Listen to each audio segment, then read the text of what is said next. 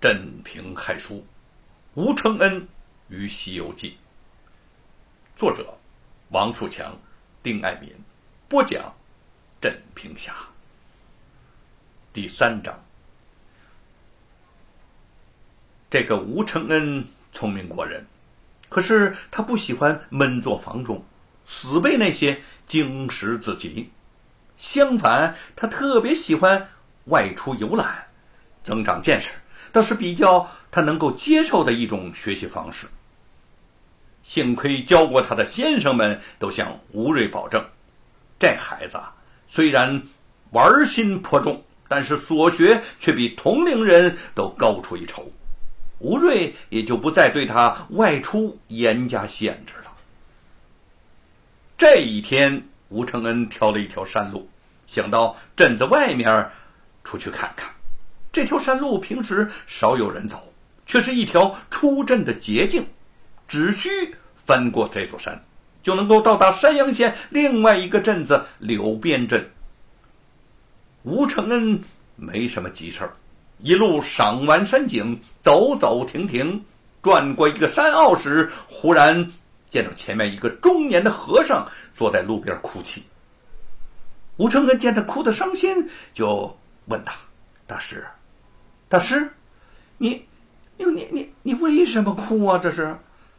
那和尚抬头看了他一眼，见他面带同情，并无恶意，就说：“贫僧是冀州云游天下的和尚，方才路过此处。”身上的袈裟被山里的一个强盗给抢走了，啊，那那山贼不抢你的钱财，专抢你的袈裟，他有什么用啊？难道，哦，难道他要做和尚吗？吴承恩想想不由好笑，若非见那和尚哭得可怜，忍不住就要笑出声来了。小施主啊，小施主，你有所不知啊。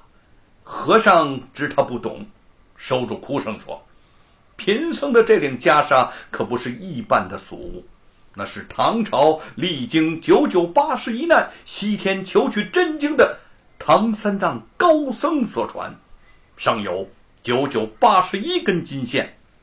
这顶袈裟乃是贫僧寺中镇寺之宝，几百年来不曾有损，不想今日却被贼人抢走。”贫僧只有一死，向佛祖谢罪了。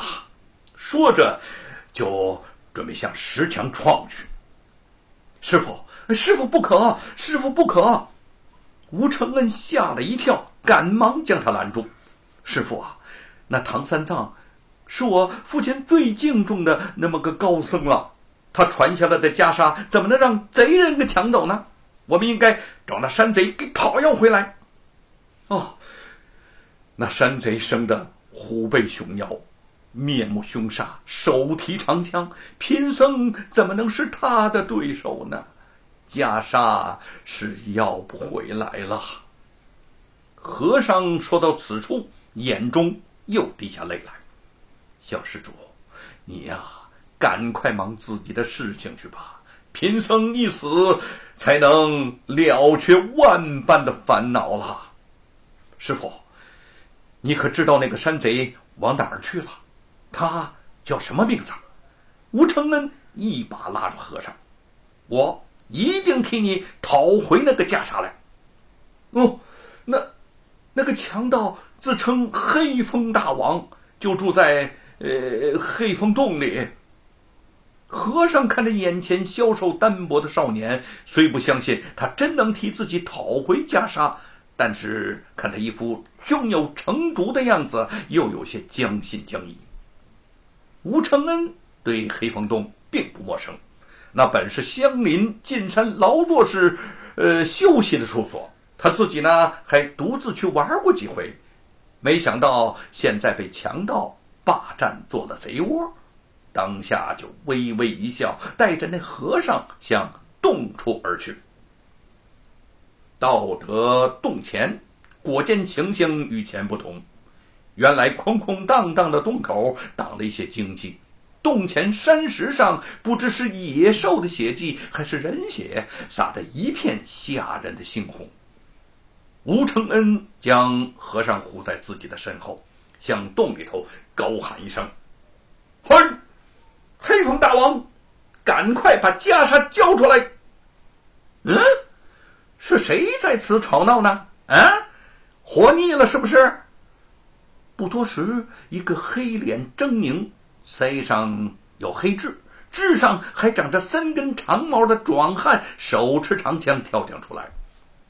就是他抢了和尚的袈裟，正盘算着上面的金线能够卖多少银子，不提防这这这债主便找上门来了。嘿嘿嘿嘿，你抢夺佛门弟子的袈裟，当天诛地灭！吴承恩虽见对方杀气腾腾，也不以为然。我劝你快快把袈裟还给这位师傅。哎呀呀，你是谁家的小毛孩子呀？啊，敢在你家大王面前信口胡言！黑风大王原以为前来的是一个武林好汉，没想到竟是这么一个身形消瘦的小少年儿。不禁有点哑然失笑了。嘿嘿嘿嘿嘿，不看你是个乳臭未干的孩童，我呀一枪就扎死了你。君子动口不动手，你敢跟我比比履历吗？吴承恩并不生气，眨眨眼睛，毫无惧色的看着他说：“你若赢了，我立即下山，不再向你讨要袈裟。”可是你要是输了，就得乖乖的把袈裟还给这位师傅。你要和我打赌？打赌？哼，和你这个小毛孩子比力气？哎呀，你是被我吓糊涂了吧？黑风大王笑的是直想折跟头，指着吴承恩问道：“你觉得你有赢的可能吗？”